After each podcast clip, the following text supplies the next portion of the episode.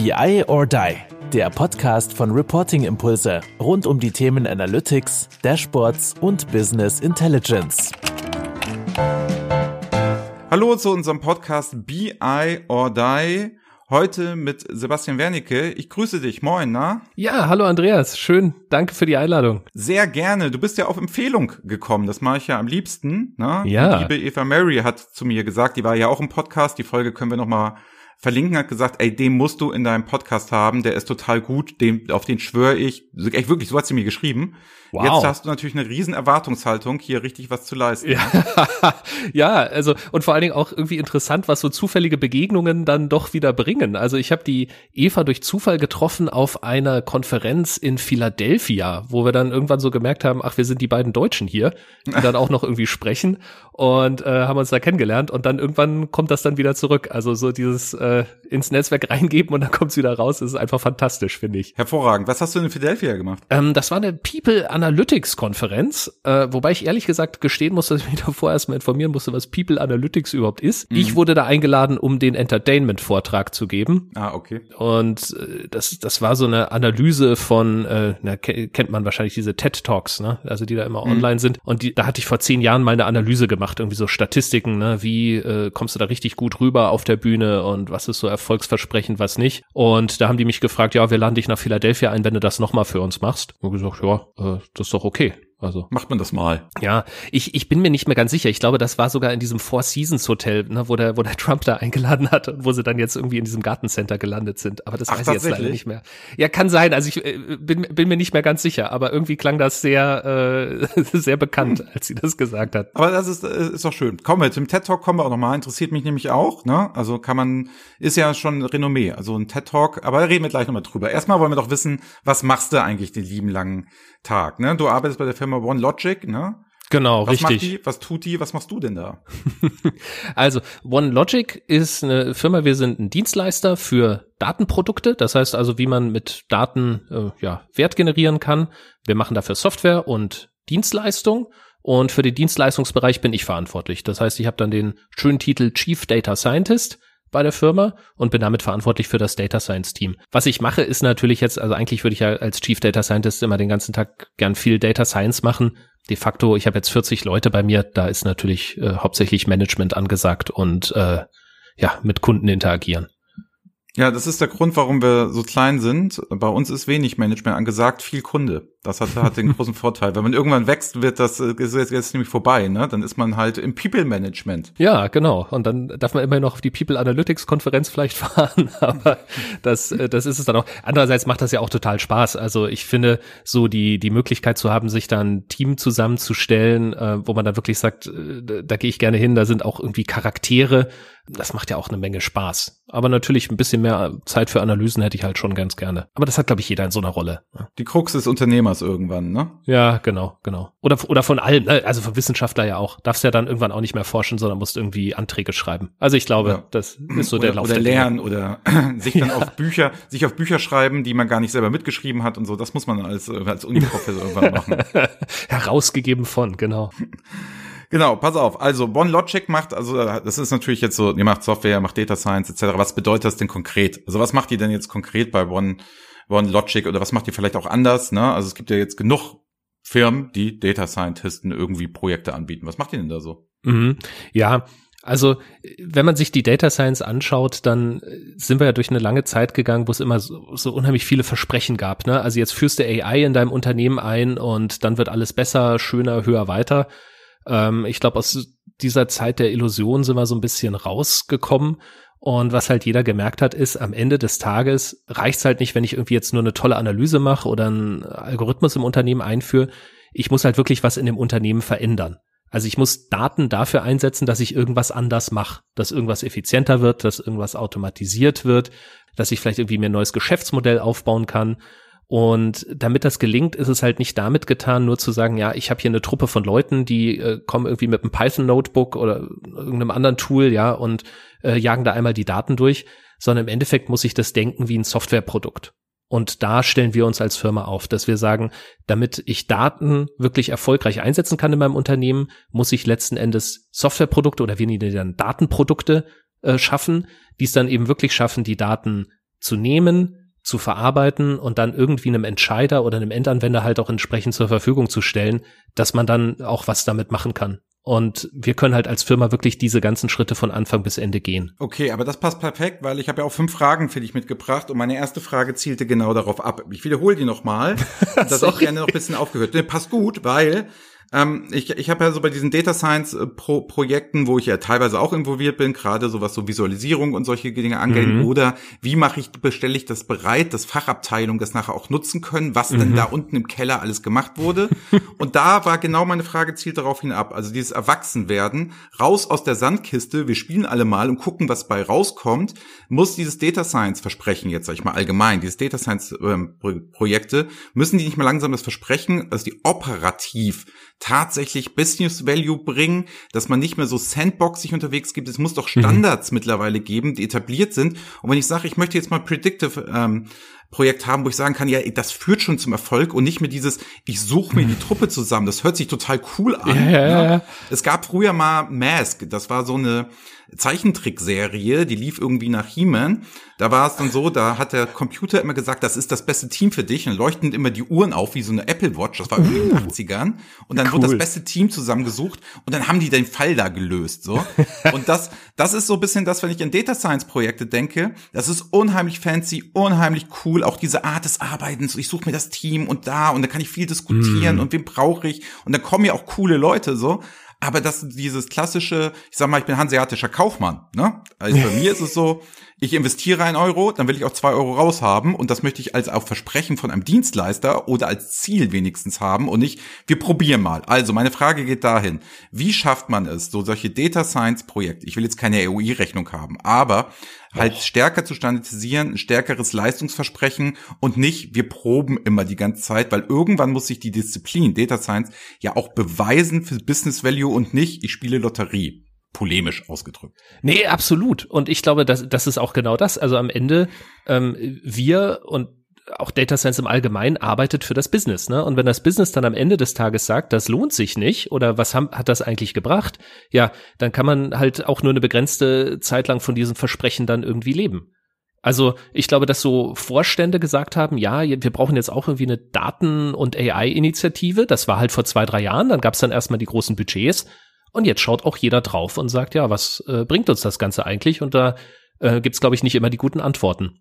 Und ich, ich glaube, du hast auch total recht, ne, mit diesem, mit diesem so, hm, der Held des, der Held Data Science, ja, also der dann, wären wir ja alle gerne, ne, ähm, aber, und, ne, und dann ist das dann so ein bisschen stilisiert, dann haben die jetzt alle diese, diese tollen Data Labs mit äh, bunten Möbeln und viel äh, Post-its an der Wand oder so. Aber äh, am Ende des Tages ist Data Science, glaube ich, eher Klempnerarbeit. Also so sage ich das zumindest Leuten, die sich bei uns bewerben. Ja, ich sag, okay, Data Science ist ein cooler Jobtitel, aber im Endeffekt äh, wirst du hier viel Klempnerarbeit leisten müssen, weil uns ist eben wirklich wichtig, dass wir Sachen auf die Schiene bringen. Und ich meine, also vorhin hast du das Wort Standardisierung äh, gebracht, da, da ist mir nur kurz ein kalter Schauer über die Rücken gelaufen. Das liegt aber daran, weil ich gestern gelesen hatte, dass jetzt Deutschland eine Normierungsroadmap für künstliche Intelligenz irgendwie plant. Also dass wir, hm. das Deutsche Institut für Normung hat jetzt irgendwie so ein 100 120 Seiten Leitfaden rausgebracht, was man denn alles normieren will. Weiß aber nicht, ob uns das im täglichen Projektgeschäft irgendwie weiterhelfen wird. Ich glaube, der, der Punkt, wenn man diese Projekte zum, also wir haben standardisierte Vorgehen und, und, und Templates. Und ich glaube aber der wichtige Punkt ist, dass man diese Data Science Projekte zu selten vom Ende her denkt. Also vom Geschäft her, ja, dass ich also mhm. wirklich sagen will, was will ich denn eigentlich bei mir verbessern oder verändern? Sich dann auch noch mal vielleicht fragt, sind denn Daten überhaupt oder, oder Analytics, ist das denn jetzt überhaupt der, der beste Weg, um diese Veränderung herbeizuführen? Das gibt's ja auch, ne, dass jemand irgendwie so ein Analytics-Projekt starten will, um nur mal dem anderen Bereich zu zeigen, dass äh, bei denen die Zahlen nicht stimmen oder keine Ahnung was. Ne? Ja, oder äh, was so möglich ist oder was man so Geiles machen kann. Ne? Ja, genau. Also, naja, ich, ich meine, die Frage, äh, das ist, glaube ich, sogar legitim, aber die Frage, die stelle ich dann halt gerne am Anfang, ne, dass ich dann schon sage, okay, wenn jetzt hier jemand ein cooles Leuchtturmprojekt braucht, einfach um nur mal zu zeigen, was man denn Cooles machen kann, das können wir auch tun, aber da muss uns allen klar sein, das ist erstmal Investment, wo wir dann nicht unmittelbar die Euros sehen werden, die da wieder rauspurzeln. Und das kann es ja auch geben, ne? dass man jemand sagt einfach, ich will hier einen Leuchtturm hinstellen und sagen, okay, guck mal was Cooles, machen wir gerne, aber da müssen wir uns alle im Klaren darum, äh, darüber sein.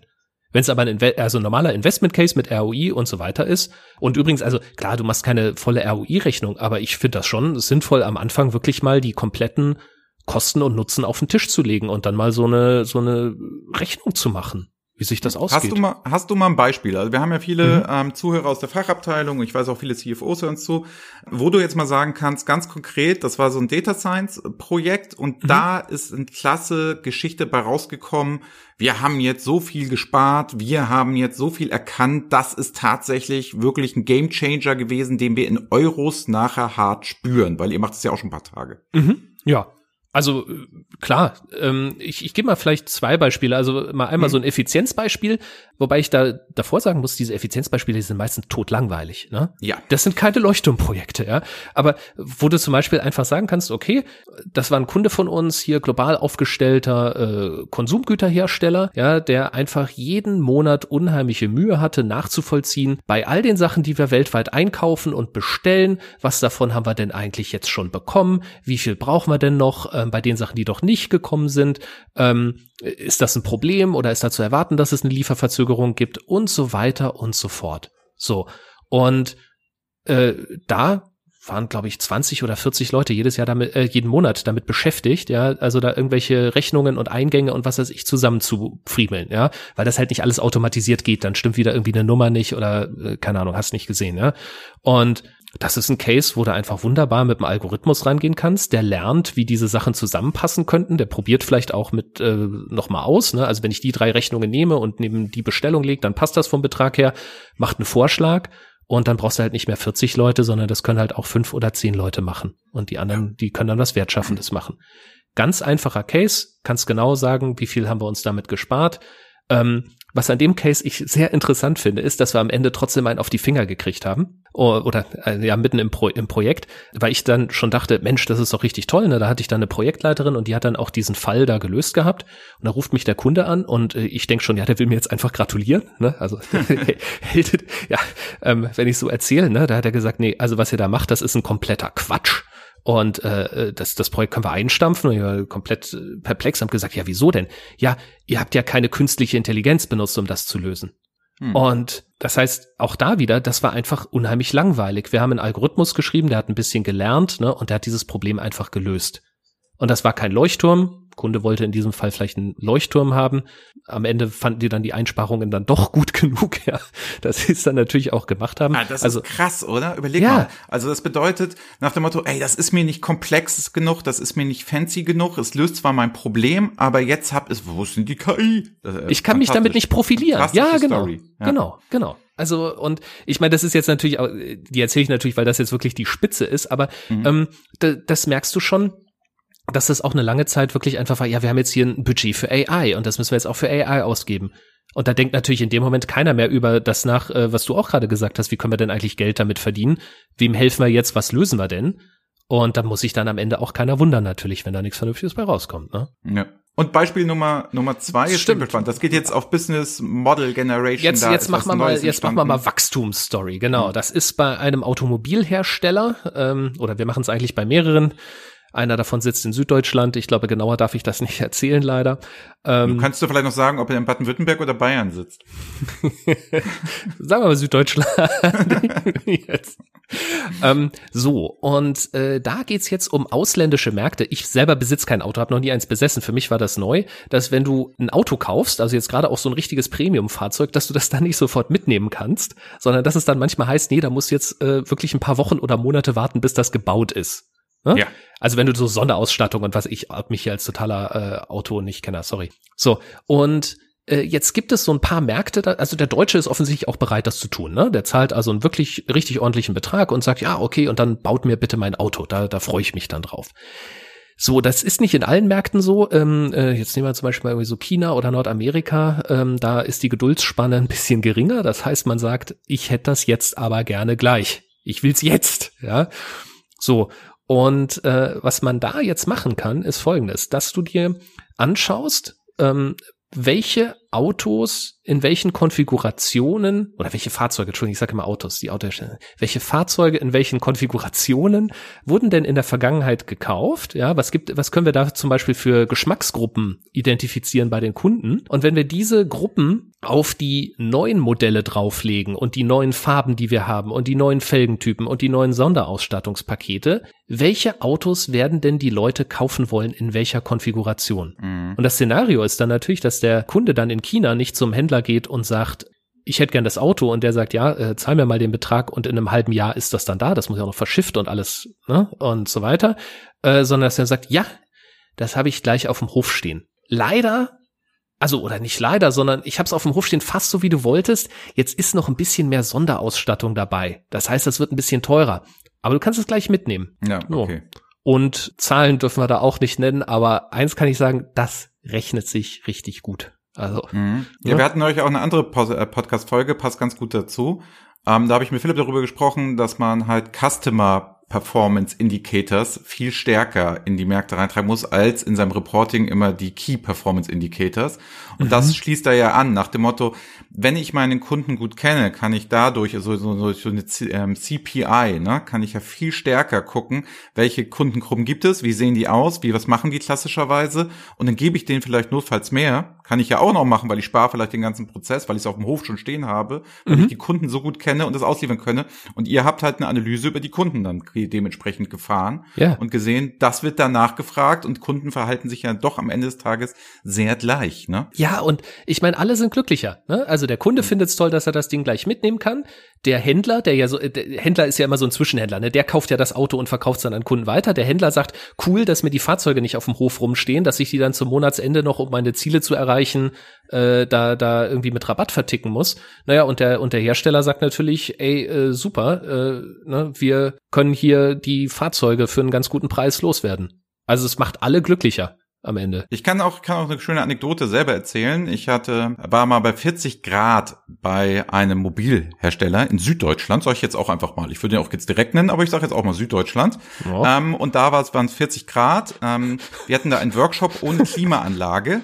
Es war bullenheiß. Die Leute, die um mich rum saßen, verdienen ein Schweinegeld, arbeiten da jeden Tag. Es war nicht zum Aushalten. Und weil man nicht wusste, dass es so heiß wird in München im Sommer, sind unten die Getränkeautomaten sind ausgefallen beziehungsweise waren leer, weil man da natürlich nicht wusste, dass man ein bisschen mehr bestellen sollte. Und wir hatten nicht mal Wasser. Daraufhin habe ich gesagt, so Leute, wir brechen jetzt den Workshop ab, ich habe keinen Bock mehr. Bin rüber in die World bei denen um die Ecke gegangen, wo die Autos quasi ähm, abgeholt du werden. Du verschleierst genau das, das immer mehr, ne? Also ja. Und hab dann hab dann gesagt, wisst ihr was? Ich hätte gerne eine Kiste Wasser und bin dann echt rübergelaufen, habe eine Kiste Wasser da übers Werk getragen und wieder in den Raum rein. Und da nämlich für die Kunden war noch Wasser übrig. So viel zu meinem Bild von Konzernen und wie sie funktionieren und wenn man da Mitarbeiter ist. Ich bin ganz froh, in einer Kleinfirma zu arbeiten. aber, Gut, aber dieser aber Pragmatismus, da wirst du dann schon immer angeschaut. Also ich weiß auch noch mal, wie ich irgendwann mal einfach Daten von A nach B schaffen musste. Ja, das war für ein, für ein Biotech-Unternehmen. Und ich bin mit einem Rucksack voll Festplatten einmal durch Boston geradelt dafür. Ja. Einfach weil die von A nach B mussten, äh, Netzwerk wäre zu langsam gewesen, zum ersten Kunden gefahren, hab die, Net hab die Festplatten ausgepackt, in die USB-Hülle rein, ne, angestöpselt, Daten drauf, Rucksack, rüber, reingestöpselt. Und da gucken die dann immer und sagen, ja, das stimmt eigentlich. Lösung, ne? Ja. Frage Nummer zwei. Und zwar möchte ich gerne mit dir über ein Rollenmodell ähm, reden. Es ist ja immer so, ich oh. brauche Data Scientisten. So ist mhm. immer so ein typischer Ansatz. Wir kriegen die nirgendwo her und wir stehen in Konkurrenz mit Google und Airbnb und ich weiß gar nicht, wie ich so einen Data Scientisten kriegen soll. Wir haben ja mit der Bertelsmann University so ein Modell aufgesetzt, wo wir gesagt haben, ah, Leute, es gibt auch noch den Data Engineer, es gibt auch noch mhm. den Data Steward, es gibt den Data Analysten, um so ein bisschen Orientierung zu schaffen, was man für so ein Data Science Projekt braucht. Mhm. Und ich sage immer sehr, sehr krass, sage ich, die meisten Data Science Aufgaben, die immer so eigentlich klassisch gestellt werden, sind so 80 Prozent Data Engineer Aufgaben. Und mhm. wie du mhm. auch so, glaube ich, so ein bisschen durch hast durchklingen lassen mit dem, das ist hier viel Handwerk auch am Ende des Tages und Zusammensuchen und machen und so. Wie siehst du denn jetzt, ohne auf diese ganzen Räumverständnisse, wie siehst du denn die Rolle eines Data Scientisten, der ja immer so als Unicorn beschrieben wird, was er natürlich de facto einfach nicht leisten kann. Wo siehst du ihn? Er soll ja Business Analyst, Business Partner soll er ja auch noch sein am Ende des Tages. Also wie siehst du so einen Data Scientist und wie sieht das bei euch so im Recruiting-Prozess aus? Was für Leute brauchst du denn eigentlich, damit du erfolgreiche Projekte bei den Kunden machen kannst? Mhm.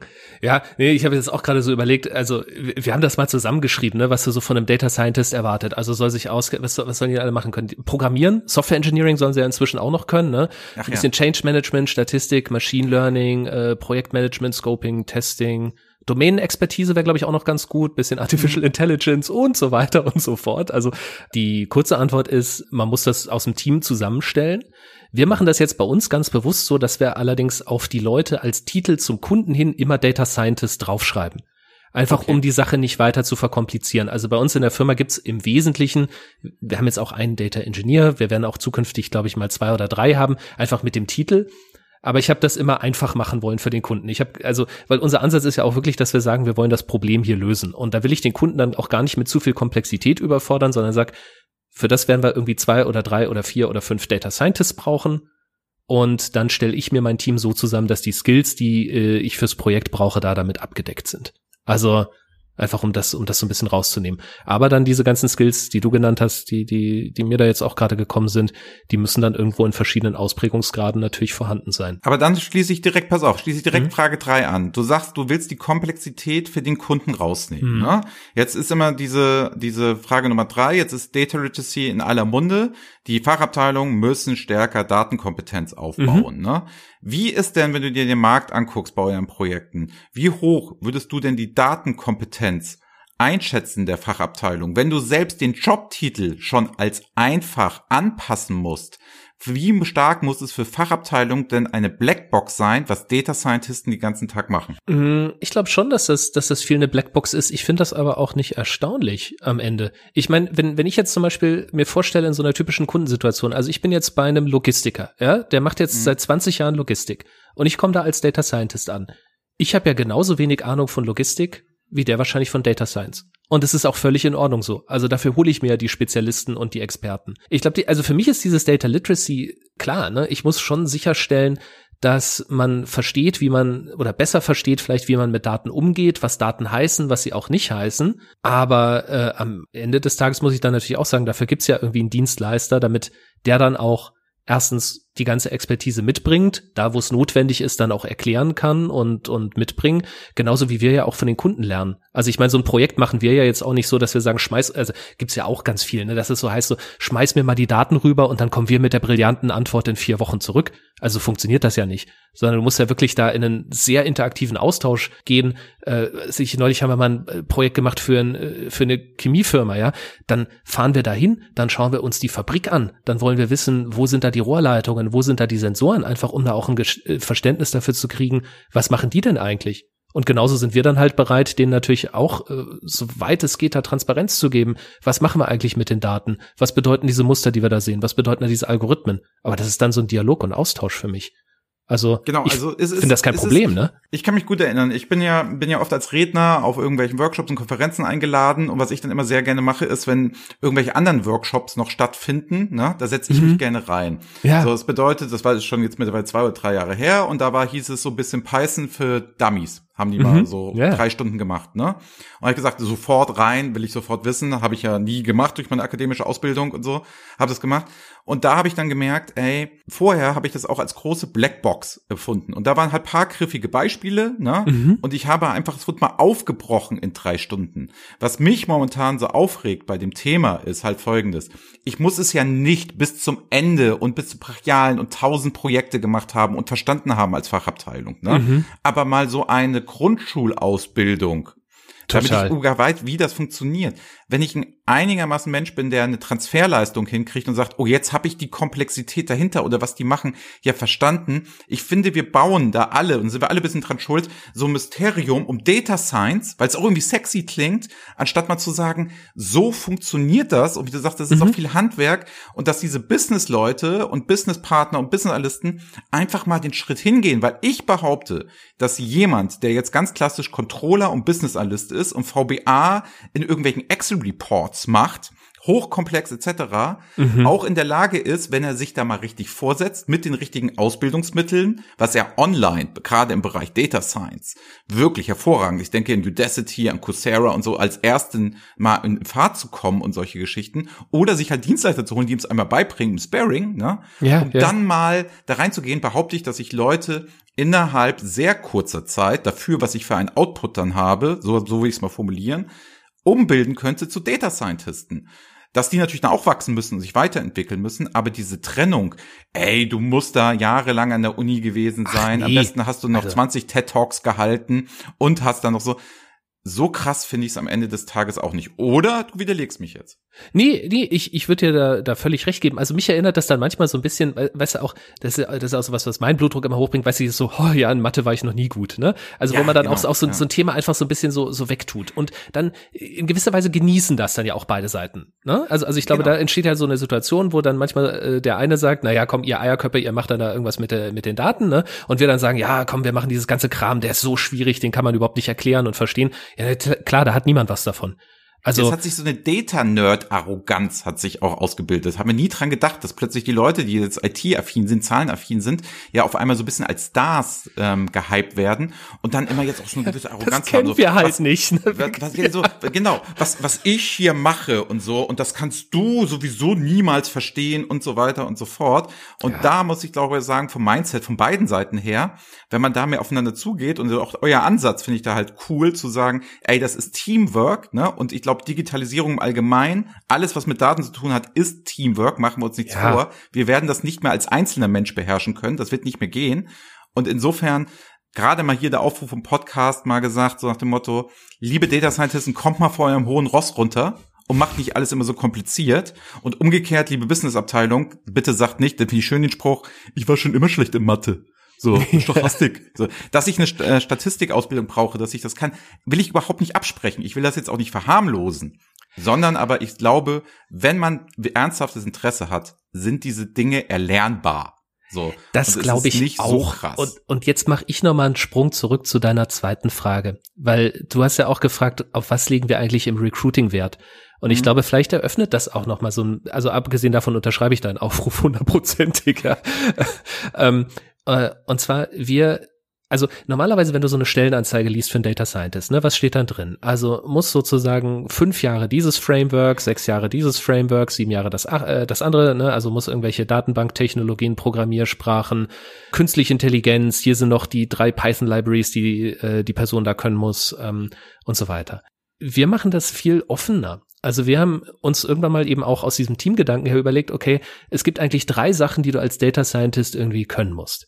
Das eine ist, du brauchst technische Skills oder äh, Business Skills, ja, also die nennen wir dann so Core Skills. Also da, das haben wir so ein bisschen, ja, wir, wir arbeiten halt auch viel in Englisch, ne? Also bei uns heißt das Core Skills. So, das heißt aber, Core Skills musst du mitbringen, die können aber ganz unterschiedlich ausgeprägt sein. Der eine, der bringt halt viel Erfahrung in irgendwie Algorithmen und Programmieren mit, hat aber dafür noch nicht so viel Businessverständnis der andere oder die andere kommt halt irgendwie aus einem äh, Wirtschaftsmathematik oder Wirtschaftsinformatik-Hintergrund, ist vielleicht mehr mit BWL aufgewachsen, aber ähm, versteht halt dafür auch so, wie, wie ein Geschäft beim Kunde läuft.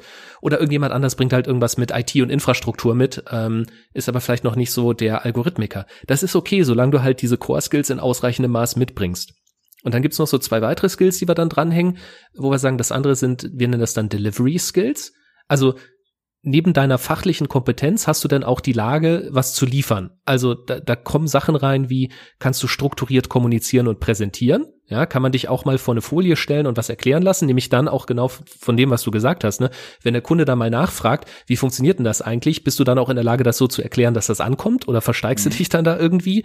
So Komplexitätsreduktion und solche Sachen, ne? dass man das ja. halt auch kommunikativ rüberbringt. Ja. Genau, und dann auch mal eben mal irgendwann die, die äh, Tür aufmachen, ja, und durchaus auch mal in die Details reinschauen lassen, aber dann das Ganze halt auch wieder in Kontext tun. Das ist ja auch nicht einfach, dieses Springen zwischen den Ebenen. Nee. Ne? Aber das musst du halt mitbringen äh, bei uns als Data Scientist und das dritte Dritte ist, naja, das würden wir dann so Soft Skills nennen, wo wir halt einfach auch sagen, ist diese Person denn, ja, natürlich passt sie auch gut ins Team, aber ähm, auch so in der Kundensituation können wir uns vorstellen, dass das jemand ist, der dann irgendwann mal aufgebaut werden kann, äh, ne, da, da ein Team zu leiten, irgendwie hier Kundeninteraktionen zu managen und sowas. Und viel detaillierter wird's dann aber auch nicht. Ja, also eben nicht dieses so äh, Hakenliste und dann suche ich das Unicorn, sondern dass ich sage, okay, wenn jemand technische Fähigkeiten mitbringt, in Daten denken kann, äh, ist in der Fähigkeit beim Kunden was auszuliefern und ansonsten auch noch irgendwie ein ganz guter äh, Typ, ja, ähm, dann, wie du auch sagst, die anderen Sachen können wir beibringen und müssen wir auch. Und ich glaube, also, ne, Frage für Nummer vier nochmal, wo wir, wir sind auch Recruiting und solche Sachen. Frage Nummer vier, ich würde gerne nochmal auf die Firmengeschichte mhm. eingehen. So, also es bedeutet, ähm, ich habe gelesen, glaube ich, dass du von der BCG kommst, ne? Also meine Firmengeschichte. Genau, deine Firmengeschichte. Du kommst von der, du kommst ich von der BCG und arbeitest jetzt in einer kleinen Beratung, gegenwärtig mit der BCG, ne? Ja. Kann man, kann man so sagen. So, ähm, und sag ich mal, ich habe ja auch lange in der mittelständischen ähm, Beratung mhm. gearbeitet und ich möchte mal eine These formulieren, dass ich glaube, gerade in dem Bereich Daten und Data Science, dass es, dass der Markt sich aufsplitten wird. Nämlich einmal mhm. die großen Beratung im Sinne von, das wird Zeitarbeit. Also ich brauche um wiederkehrende Tätigkeiten mhm. gar keinen Berater in Wirklichkeit, sondern ich brauche Leute, die mir großvolumig einfach Zeit abnehmen, da wo ich Ressourcen zukaufen kann. Mhm. Das sehe ich bei den großen ganz So Bodyleasing oder meinst genau. du jetzt so? Mhm. Ja. So genau, so Bodyleasing, halt bei klassisch Bodyleasing Geschäft. Ich hau da mhm. irgendwelche qualifizierten Junior Consultants, die ich durch den starken Markennamen gekriegt habe, nehmen wir die Big Four beispielsweise mhm. und schmeiß die da rein wirkliches Beratungsgeschäft andere Meinung haben, wo nicht große Projekte hinterstehen im Sinne von, ich gebe da Millionen für Euro aus etc., die, glaube ich, werden dann da sein, aber die Beratungsleistung, bin ich fest von überzeugt, geht an die kleinen Firmen, an die agilen Firmen und ich, die Leute, die in Teams denken und so arbeiten und Problemsolver sind und auch nicht aufgrund der Knappheit jedes Projekt annehmen müssen, wo sie auch sagen können, oh, kann ich nicht, mein nicht und nicht so. Und deswegen würde ich deine Meinung gerne mal hören, der auch die Erfahrung gemacht hat, dieses typische, ich spitze das jetzt mal zu, ey, wenn der Kunde unzufrieden ist, ist super für uns, weil dann können wir mehr Stunden aufschreiben. Der kommt sowieso nicht mehr aus dem Projekt raus. Den beraten wir gar nicht erst richtig, weil dann können wir weitere Stunden aufschreiben und Tage fakturieren. Ey, setzt da noch mal den Junior rein, der bildet der Kunde direkt mit aus. So, und dann geben wir dem Kunden nachher noch die Schuld, dass er es nicht kann. So, zugespitzt, wirklich zugespitzt, so. Und die Beratungsleistung kommt ja immer weniger, weil man ja in politischen Abhängigkeiten ist und dann ja auch ein Goodwill so beim Kunden erzeugen muss. Ja, machen wir dir alles, kriegen wir alles hin, gar kein Problem, obwohl der Weg vielleicht falsch ist. Und ich glaube, dass der Markt sich so segmentieren wird, dass wir zwischen Beratung und Zeitarbeit oder sagen wir Bodyleasing halt stark unterscheiden werden. Wie mhm. ist da so mhm. deine Ansicht, wo du auch beide Welten jetzt mal kennengelernt hast? Und sag jetzt nicht, nee, bei uns bei der BCG damals war das alles nicht so. Doch, also so eine kleine Lanze muss ich schon für die Berater brechen. Ne? Also nee, ich, ich muss sagen, ich bin ich bin da ja auch reingeschlittert. Ne? Also warum bin ich in der Beratung gelandet? Ich überspitze das jetzt auch mal. Ne? Ich war Bioinformatiker zu der Zeit. So jetzt heute weiß was Vernünftiges gemacht. Ja. Ja, also äh, naja, also heute wäre jetzt Bioinformatiker total toll. Ich war einer der ersten, die das in Deutschland hatten. Da wusste keiner, was man mit Bioinformatiker machen ah. soll. Ne? Ich brauche ich brauche einen Job. Ne? Äh, und dann irgendwann mal gesagt, okay, jetzt schaue ich mir mal diese Beratung an und natürlich auch mit vielen Klischee-Erwartungen reingegangen und muss sagen, äh, also diese Klischee, einige Klischees stimmen natürlich schon, ne? Also, äh, aber äh, so die die Beratung beim Kunden habe ich schon immer als sehr seriös empfunden und das ist auch der Grund, warum ich dann länger dort geblieben bin. Also ich glaube aber, dein, also dieses Beraten über über diese Data Science Themen, ich glaube, da sehe ich, also ich sehe es folgendermaßen: Wenn ich heute sehe, wie viel Beratung und Strategie, Papiere und du brauchst eine gute Datenstrategie und hast du nicht mhm. gesehen, da rauskommt, da wird mir schon auch irgendwie komisch. Ja, weil da immer so viel geredet wird und ich glaube, das ist auch Mitschuld, ehrlich gesagt, an diesem ganzen Hype, ne? Hast du schon eine AI-Strategie äh, und äh, wenn du, hast du schon eine gute Datenstrategie und du brauchst das und so weiter. Und wo ich dann auch sage, jetzt mal ein bisschen weniger Strategie machen und einfach auch mal machen. Ja, und ich glaube, dieses, äh, was, was mit mir total resoniert äh, an deiner These, ist dieses so, dass du eben diese Agilität und schnell sein und schnell was auf die Beine stellen. Also nicht, wir konzeptionieren hier jetzt irgendwie monatelang an der Strategie rum, sondern wir suchen uns jetzt einen vernünftigen Use Case aus, ja, und dann machen wir einfach einen POC und wenn der läuft, dann machen wir irgendwie einen Feldversuch damit und dann rollen wir das Ding in die Praxis aus. Also in der gleichen Zeit und mit dem gleichen Aufwand, wie ich halt irgendwie auch äh, mir da die Köpfe einschlagen kann, was denn jetzt die richtige Technologieplattform und äh, was weiß ich, da kann ich auch einfach mal was hingestellt haben. Und ja. das glaube ich, diejenigen, die das können, die, die werden da äh, die, die Gewinner sein. Ich meine, die größeren Beratungen, die machen das natürlich ja, in gewisser Weise machen die natürlich auch so ein Setup, ne, dass sie, die, die machen das ja meistens dann nicht selber, sondern haben dann irgendwie noch einen, einen Data Science Arm dann sich halt irgendwie gegründet. Ne? Bei der BCG die BCG Gamma, bei McKinsey das Quantum Black oder irgendwie sowas. Mhm. Und, und wo die auch gemerkt haben, irgendwie diese Geschwindigkeiten und so, das passt nicht so richtig zueinander. Aber ich, also, was ich hundertprozentig glaube, ist dieses schnell sein und umsetzen. Ne? Ja. Das ja, wird ja. die These ja stützen, dass McKinsey und BCG erkennen anscheinend ja auch, dass sie eine andere Organisationseinheit brauchen, um sowas wie ja. Rapid Prototyping, was wir ja auch viel machen, so in Visual Analytics und in Dashboarding und Self-Service und erstmal sagen, wir machen es so, bevor wir die große Strategie machen, aber die sind halt merken, sie müssen aus ihrer Strategieberatung, ja. du sagst Datenpapiere raus und müssen mehr ins Doing, gründen das aus, um nachher dann halt wieder eher, sag ich mal, ich will ja auch gar nicht gegen Strategie, ich will gar nicht so hart bashen, aber mir geht's wirklich darum zu sagen, ich glaube, das ist, man sieht diesen Trend, entweder gehen die Großen das mit und bauen ja ihre Labs und machen mhm, ja auch solche, mhm. solche Geschichten, bieten dann auch viel kleinvolumiger an und sagen nicht, wir machen alles für dich, sondern dieses auch kleinvolumiger und da besteht natürlich auch die Chance der kleineren, spezialisierteren Berater auf die Anwendungsfälle, dass man dann halt da genau sagt, ja. ey, da sind wir aber besser als die anderen. Und das war vielleicht früher mit dem Wissen, was eine McKinsey und BCG als Organisation einheit hatte, hätten wir beide als kleine Berater mit Strategie niemals liefern können in diesem nee. allumfassenden Wissen. Jetzt aber dadurch, dass wir so viele kleine Projekte machen, haben wir natürlich auch diesen starken Wissenstransfer und dieses Output, dass wir sofort mhm. sagen können, hier können wir dir zeigen, können wir machen, etc. Wenn du deine Kunden noch ein bisschen besser trimmst, musst du auch nicht Süddeutschland sagen, wenn du über Automobilen, das, das kriegen wir aber auch noch hin. Ähm, dann, dann hat man ja auch noch die starken Referenzprodukte. Also ja, deswegen geht's absolut. mir darum, ich glaube, das ist wirklich ein Trend, das haben die Großen auch erkannt das wird auch so sehen und ich glaube, die werden sich auch immer weiter aufstückeln am Ende des Tages. Das, das ist, äh, glaube ich, absolut ein Trend, der beobachtbar ist.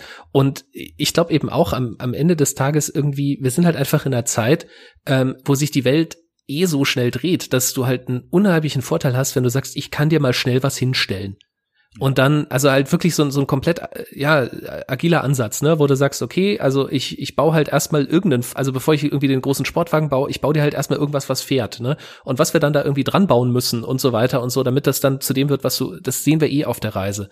Und jetzt teilweise wird das noch missverstanden. Ich fand euch beim Kunden so eine Diskussion über, über Agilität, natürlich auch in einem großen Konzern, ne? Und dann haben die gesagt, ja, Herr Wernicke, also wir wollen jetzt dieses Projekt jetzt mal agil umsetzen.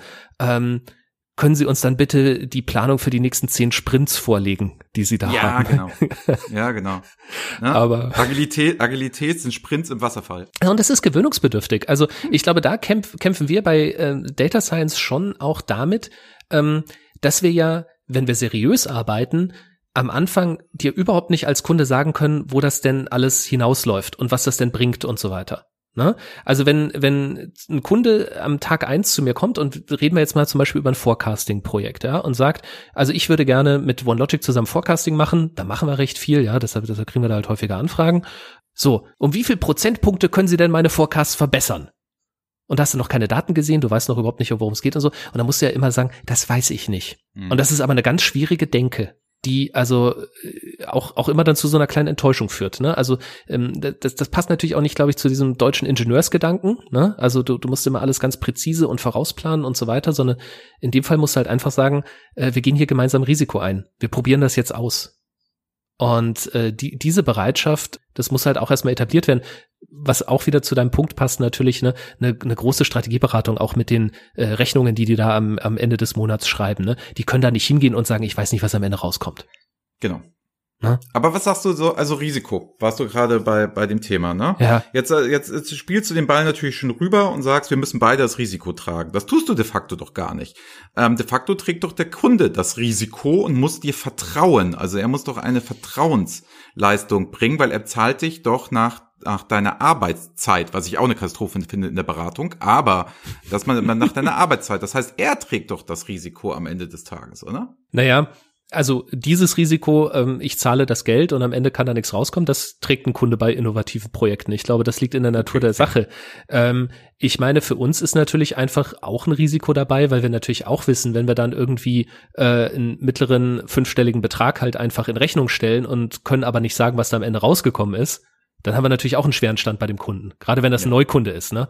Also äh, in dem Sinne, klar, also könnte man jetzt sagen, okay, der Kunde hat dann natürlich wirklich einfach das, das Risiko, dass er, dass er da erstmal viel Geld lässt.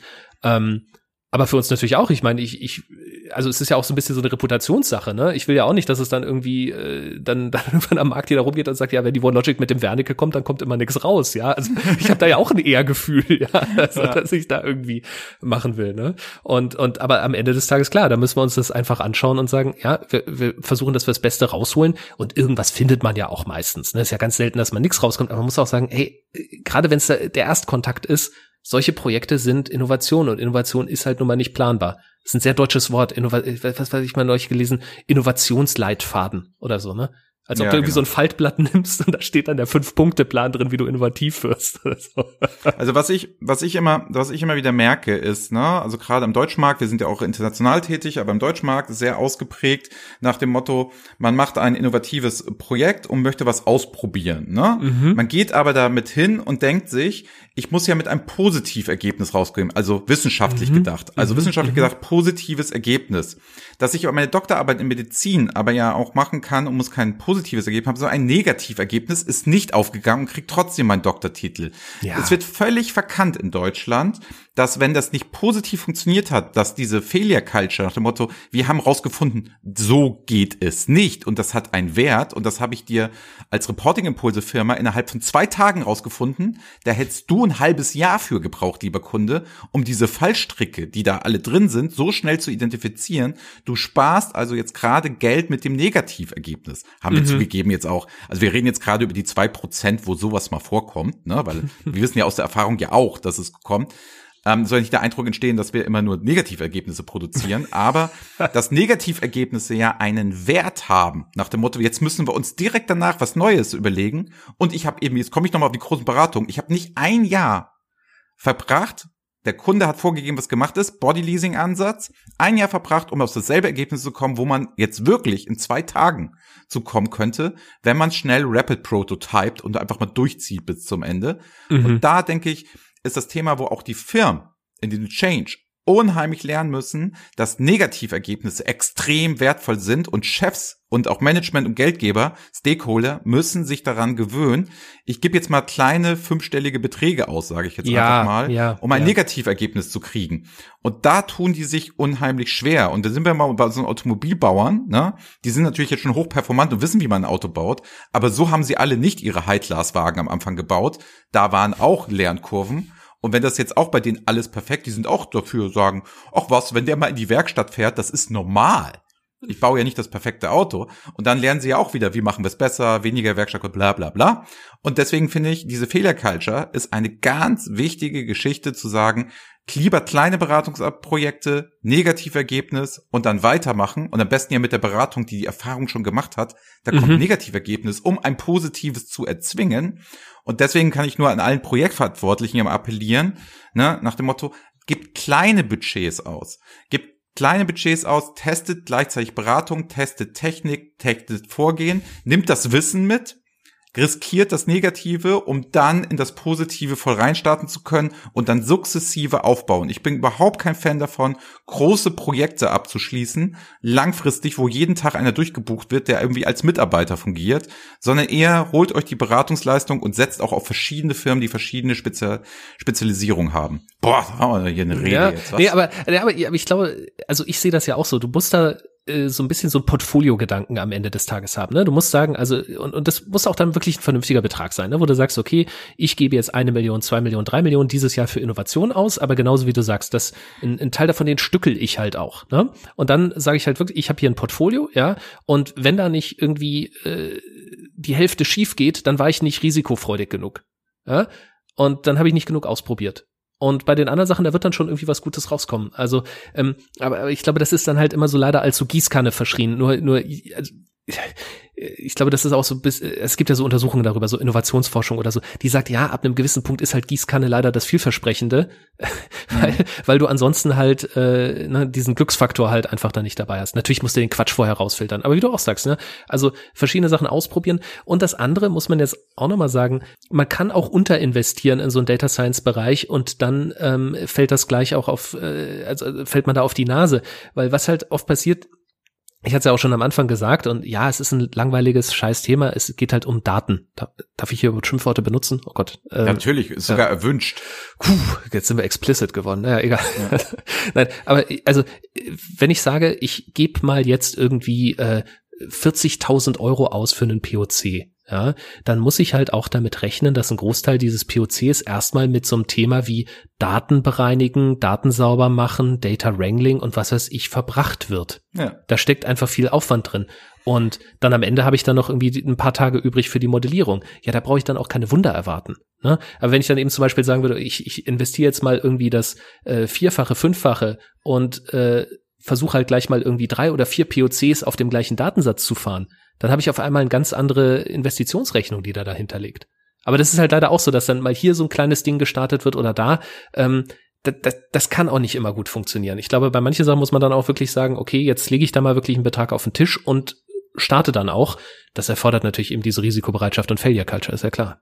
Gut, kommen wir nochmal zur Frage Nummer fünf. Die baut eigentlich auch wieder drauf auf. Ich bin jetzt großer Konzern, ne, CEO, dann habe ich mir jetzt irgendwie in meiner Strategiepapier, habe ich mir jetzt Daten, AI etc. als Gamechanger müssen wir machen, weil sonst sind wir weg vom Markt. So. Hat dir eine gute Beratung jetzt, gesagt, jetzt, wahrscheinlich hat dir geholfen, ne? Und so. Genau, so. Und das bin ich jetzt da und sag jetzt so, ja Moment, jetzt habe ich eine riesen Business Unit so und die möchten natürlich alle wild geworden, die Datenaffinen möchten jetzt alle vom Budget top was haben dafür. So, und möchten jetzt AI-Projekte machen, die möchten innovative Projekte machen.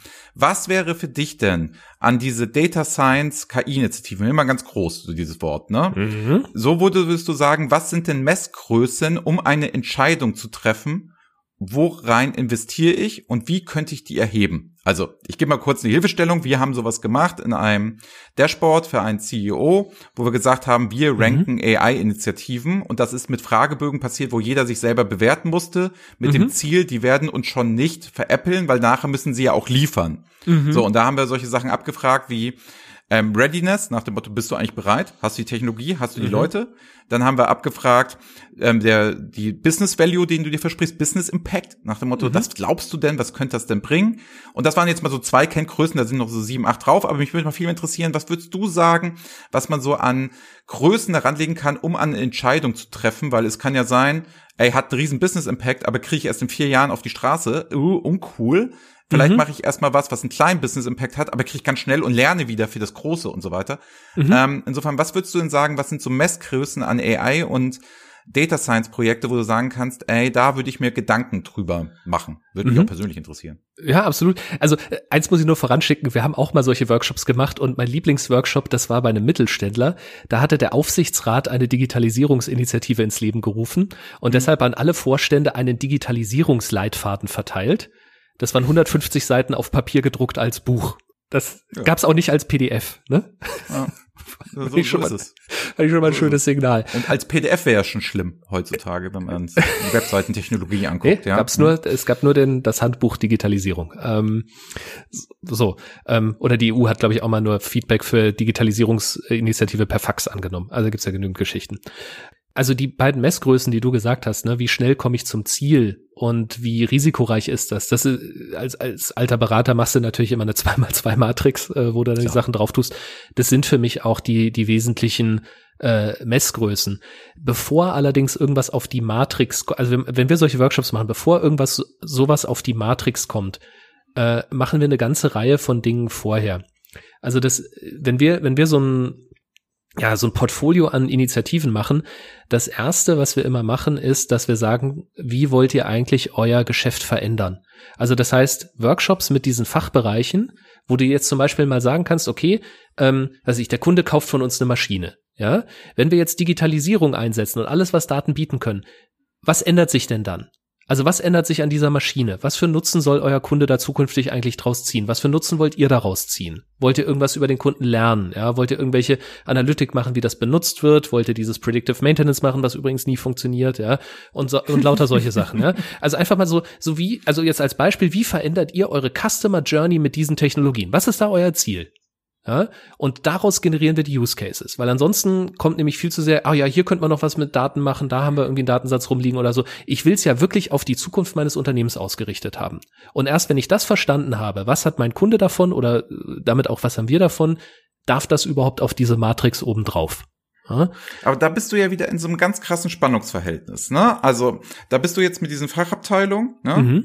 Und die, die frage ich jetzt, was möchtest du gerne haben? Ne? Und wenn ich, wenn ich das Auto erfinden möchte, sagen die ja zu mir, was möchtest du gerne haben? Erzählt, die wollen schnellere Pferde haben. Ja, ja, genau, das heißt genau. doch, das heißt doch, ich muss doch am Ende des Tages da sowohl als Berater, sowohl die Vorschläge bringen, was ist mhm. möglich, um den Horizont zu öffnen, ja. als auch den Business Need, weil die können ja, wir hatten es mit Digital ja besprochen, die können ja noch gar nicht absehen, was eigentlich möglich ist. Ich muss es ja mal zeigen. Also ich sage immer, Apple fragt ja auch nicht seine Kunden, sondern gibt's dir als Möglichkeit und du nutzt es nachher am Ende des Tages. Ja. Und deswegen, das ist, stelle ich mir in diesen Workshops ganz, ganz, ganz schwierig vor. Und gerade, sage ich mal, bei mittelständischen Unternehmen, wo es vielleicht noch nicht ein Lab gibt und noch nicht so eine Sache und solche weiter Sachen und dann auch nicht zu viel zu wollen, ist mhm. ganz schwieriges Spannungsverhältnis, obwohl ihr im sehr privilegierten Markt sagt, weil jeder sagt, ja, wir müssen mal was in der AI machen. Ja, ja, nee, also du musst das, du musst das moderieren, du musst dich da vorbereiten, du musst dich mit Industrie beschäftigen, da Impulse setzen und sowas. Also so ein Workshop, den schüttelst du nicht aus dem Ärmel. Das ist mhm. völlig klar, ne? Und und das das ist auch wirklich, also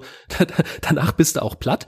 Aber ich glaube auch nur so geht's. Ich meine, jetzt haben wir natürlich das Glück, wir haben schon viele Projekte umgesetzt, ne? Wir können da auch auf ein Portfolio zurückgreifen, wo wir sagen, okay, solche Sachen in, in der Form haben wir schon mal gesehen, ohne da natürlich irgendwelche Vertraulichkeiten und so weiter, ne? Aber ihr kommt dann halt mit einem ausgedruckten Leitfaden, ne? genau, wir kommen dann mit unserem Digitalisierungshandbuch und sagen, unseres ist dicker als eures. Ja, genau. naja, aber äh, da kannst du natürlich schon drauf zurückgreifen und dann auch sagen, und äh, ich meine, klar, dann ist auch Kreativität und Vorbereitung gefragt, aber ich glaube, das musst du machen. Und ähm, natürlich ist das auch, würde ich sagen, jetzt wieder ein Grund, warum solche Sachen dann am Ende manchmal scheitern, weil man sich diese Mühe am Anfang halt nicht macht. Ne? Das sind ja lauter unbequeme Sachen. Da musst du dann nämlich wirklich mal drüber nachdenken, wie verändern wir uns denn eigentlich, was ja gar nicht mal ein Data Science Thema ist, sondern auch wieder so, ne, Change, Wandel und so weiter. Was, was, was soll unser Kunde davon haben? Äh, in welchem Business-Umfeld bewegen wir uns eigentlich? Was machen denn eure Konkurrenten hier?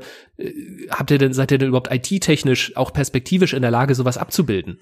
Ja, und solche Sachen würde ich dann vorher, also wie gesagt, bevor irgendwas auf diese 2x2-Matrix darf, ja, die aus meiner Sicht genau die richtigen Parameter hat, das muss ich alles vorher abklären. Und es ist anstrengend und es ist nervig und es macht unheimlich viel Arbeit.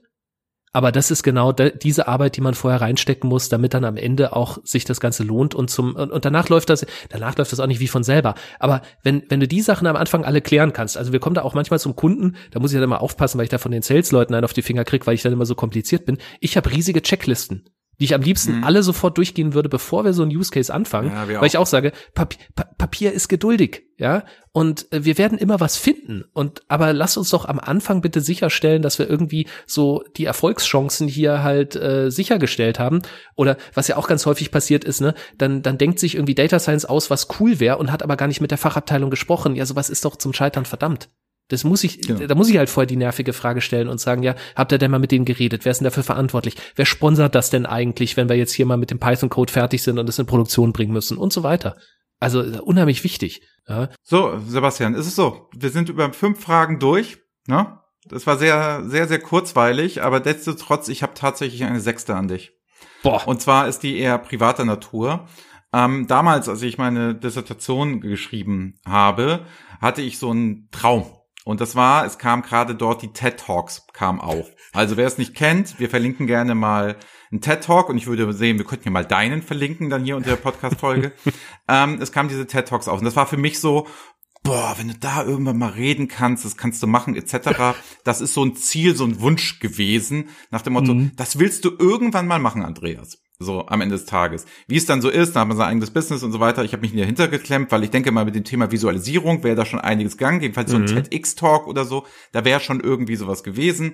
Mittlerweile finde ich die auch nicht mehr so stark, wie ich sie mhm. früher mhm. einmal fand. Also logischerweise, weil das Niveau hat logischerweise darunter gelitten und es ist auch alles größer geworden. Gar nicht böse gemeint, es ist noch immer eine der besten Quellen, die ich kenne, auch wenn man sich mal abseits von solchen Themen wie Motivation oder Selbstmanagement oder so. Ja, ja. Alles fair alles fair, so. Aber es ist teilweise sehr amerikanisch, so wie, es ist so, so eine Serie, die war halt fünf Staffeln cool und dann so die sechste, siebte, achte Staffel, das nimmt echt rapide ab, nach dem Simpsons. Motto, das, ja, ja. so kriege ich die meisten Click-Rates halt am Ende des Tages, so funktioniert das. Und da weiß ich jetzt, du bist TED Talk Speaker gewesen und das auch analysiert. Magst du darüber nochmal was erzählen? Und wie gesagt, ganz klar der Aufruf, wer TED Talks noch nie gesehen hat, für mich ein Must-Have, das muss man sich mal angeguckt haben. Aber was sagst du denn so dazu, als jemand, der da gesprochen hat, der da ein Teil von ist, wie ist das denn? Also ich glaube, wir hatten irgendwie den gleichen Traum. Also äh, da, da, ich habe auch noch meine Dissertation geschrieben, als sie diese Talks rausgebracht haben, also die ersten Videos veröffentlicht. Das, das war 2006. alt. ja, ähm, ich schaue nicht mehr ganz so jung aus, aber ähm, Ach, lieben Dank. ähm, naja, also ich hatte auch genau diesen gleichen Traum. Ich weiß auch noch, da saß ich dann irgendwann äh, mit, mit meiner Freundin dann so im Auto, hab gesagt, boah, da würde ich auch mal gerne sprechen. Und da schaut sie mich noch so an, mhm, ja, klar. Mhm. Und das ist ja eigentlich eine Konferenz. Das muss man vielleicht auch dazu sagen. Also heute ist das ja wirklich so ein Internet-Video-Format geworden. TED war seit den 80er Jahren einfach eine Konferenz in Kalifornien, wo jedes Jahr Leute zusammengekommen sind äh, und jeder hat irgendwie was Interessantes zu erzählen gehabt. Ja, und deshalb sind auch die ersten Videos besser, meines Erachtens auch als die späteren, weil es dann später so ein bisschen so formelmäßig wurde.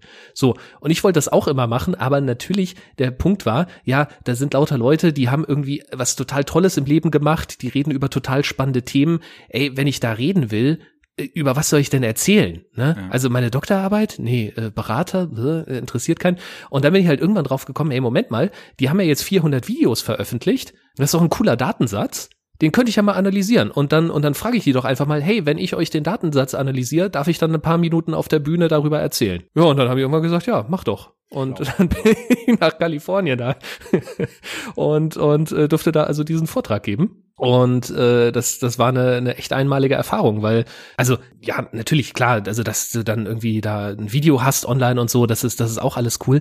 Es ist aber auch einfach und, und das ist leider verloren gegangen. Es ist einfach eine unglaublich perfekt organisierte Konferenz. Mhm. Ja, also wo wirklich alles drauf ausgelegt ist. Weißt du, die Speaker haben nur ganz enge Zeitslots, äh, wo sie was erzählen können. Es ist alles super konzentriert.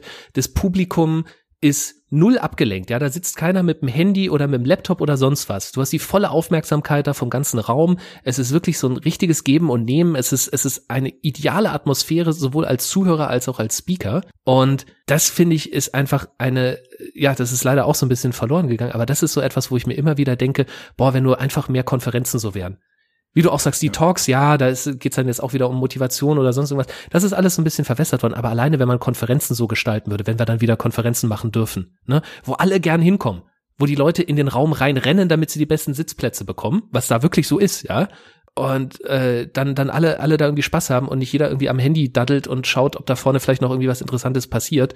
Das fände ich mal richtig cool. Ja, ich muss auch sagen, also es war wirklich tiefsten Respekt. Ich finde das sehr beeindruckend. Ich finde es ganz, ganz klasse, dass du Danke. das gemacht hast. Ne? Also es ist für mich überhaupt nicht selbstverständlich und es ist für mich auch als Fanboy von TED jetzt tatsächlich so, dass ich sage, dass eh jemand bei mir im Podcast sitzt, der TED-Speaker ist.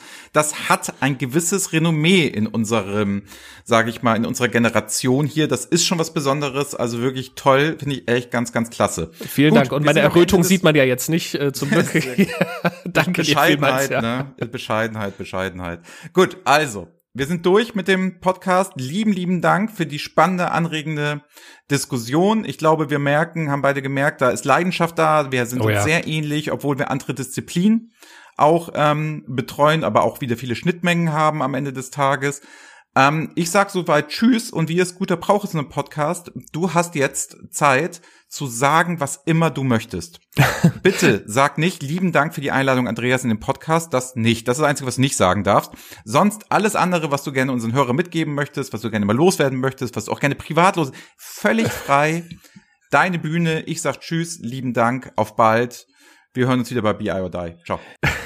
Also vorher halten wir aber noch mal kurz fest, Eva hat recht gehabt. Ne? Also erstmal noch mal vielen Dank für die, für die Intro. Ich würde einfach gerne, glaube ich, noch mal diesen einen Punkt wiederholen. Ne? Wenn man dieses ganze Feld Data Science und Analytics ist super spannend und man kann da auch wirklich viel rausholen, aber bitte äh, an alle, die da draußen sind und Entscheider sind, traut euch an dieses Thema ran. Ja, traut euch hier bitte, ich tut's die jetzt alle, ist ja egal, ich darf ja alles sagen. Also bitte trauen, Innovation zu machen. Äh, bitte trauen, da auch wirklich zu investieren und diesem Thema eine Chance zu geben. Andererseits vielleicht auch die ganze Nervigkeit zu ertragen, wenn man dann am äh, ne, immer die unangenehmen Fragen stellt über irgendwelches äh, Scoping und und so weiter. Aber das Thema lohnt sich wirklich und es ist auch nicht nur ein IT-Thema, sondern es ist wirklich etwas, mit dem man, glaube ich, ja, äh, sein Unternehmen und die Welt echt zum Besseren verändern kann. Und ähm, ja, wer da noch Hilfe dabei braucht, da bin ich natürlich auch immer gerne dabei, zusammen mit von Logic. Ach, das versteht Punkt, sich von selber, ne? Da gehe ich noch mal rein. Ne? Ich glaube, ihr habt Sebastian ja gerade hier mitgekriegt, wie der redet, wie es ist, etc. Schreibt ihm einfach auf LinkedIn, habt keine Berührungsängste. Und Klar, gesagt. Das, das Data, Data Science Nerdtum, und ihr euch da irgendwie blöd vorkommen müsst, weil ihr da nichts versteht oder so, dann glaube ich, seid ihr bei Sebastian hervorragend draufgehoben, nämlich respektvoll, das erklärt zu bekommen und das ist alles am Ende des Tages alles keine Rocket Science ist, sondern erst zu Rocket Science wird, wenn man es sehr akribisch und sehr lange betreibt. Insofern kontaktiert ihn einfach und führt mal ein Gespräch mit ihm. Ich sag wirklich nochmal lieben Dank an der Stelle. Ich und auch und ich freue mich drauf, dass wir mal irgendwann unser Dashboard zusammen machen. Das wäre doch jetzt eigentlich mal was zu tun, ne? Das machen wir, ne? Okay. Cool. Danke nochmal. Ciao. Ciao. Das war BI or Die, der Podcast von Reporting Impulse. Danke, dass ihr auch diesmal wieder mit dabei wart. Wenn es euch gefallen hat, dann hinterlasst uns doch eine gute Bewertung. Und abonniert den Podcast, um keine weitere Folge zu verpassen. Bis zum nächsten Mal.